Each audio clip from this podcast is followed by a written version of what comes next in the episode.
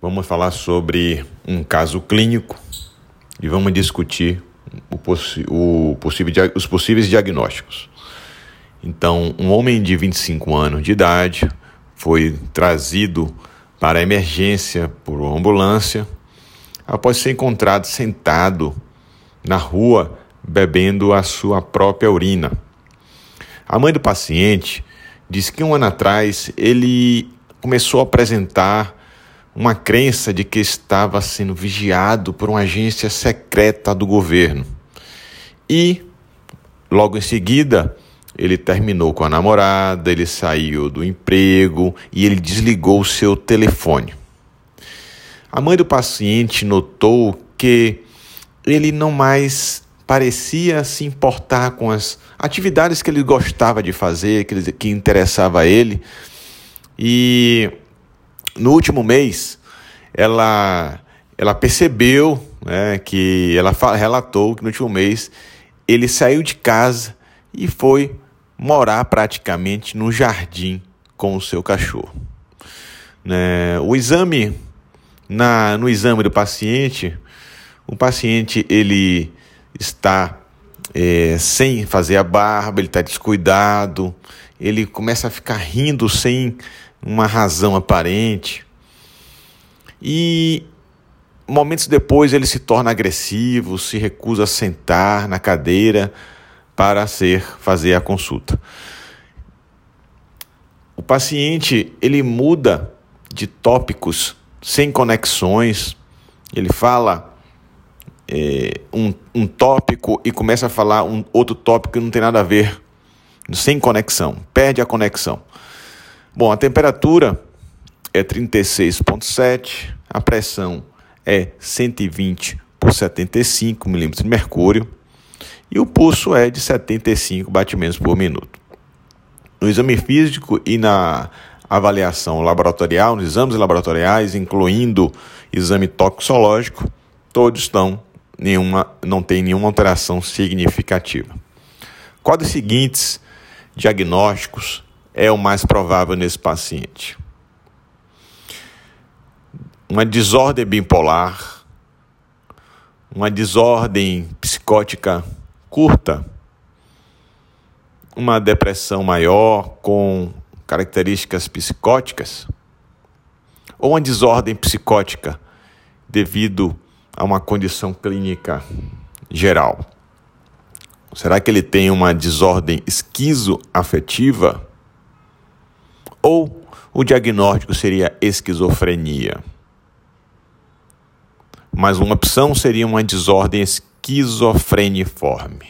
Uma desordem esquizofreniforme. Então, meus amigos, trata-se esse caso aqui Trata-se de um caso de esquizofrenia.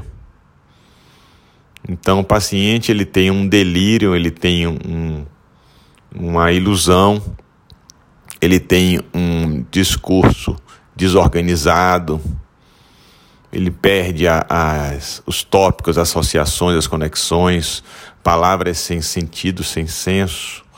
Muitas vezes tem um comportamento desorganizado, grosseiro, agitação, é, sem, sem, sem ser predita, comportamentos bizarros.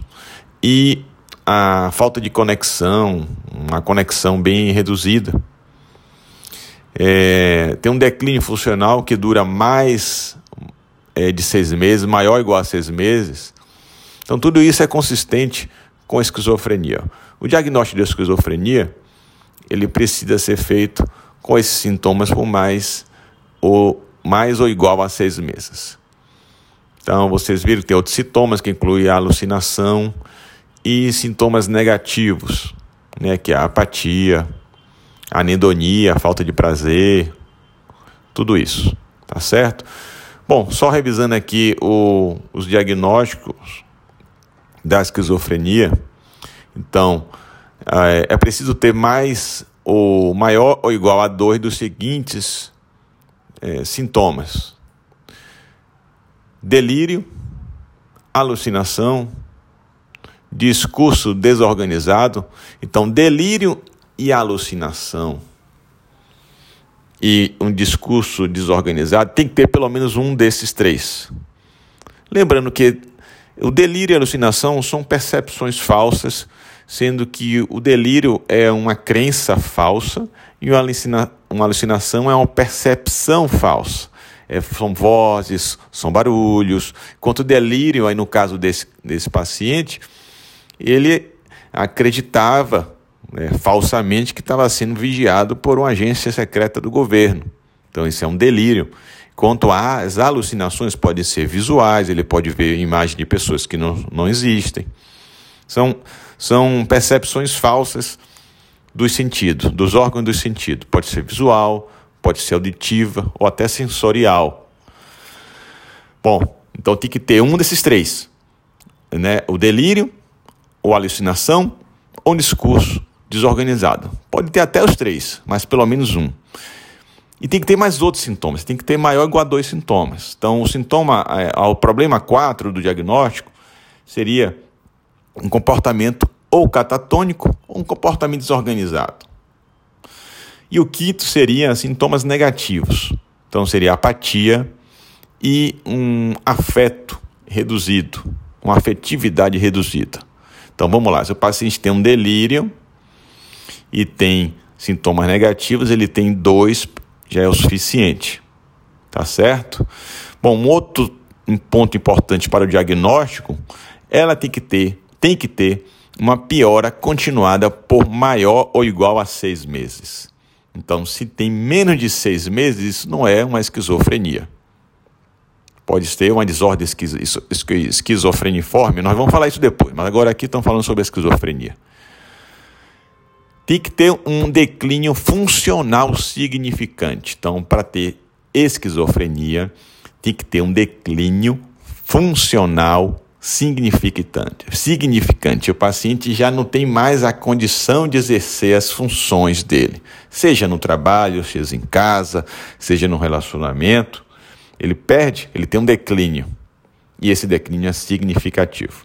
Então, nós já revisamos o diagnóstico apenas para citar aqui as questões, questões relacionadas ao tratamento, vamos falar que o tratamento inclui a medicação antipsicótica e inclui também intervenções psicossociais adjuntas, como treinamento de habilidades sociais, terapia cognitivo comportamental e a própria intervenção familiar.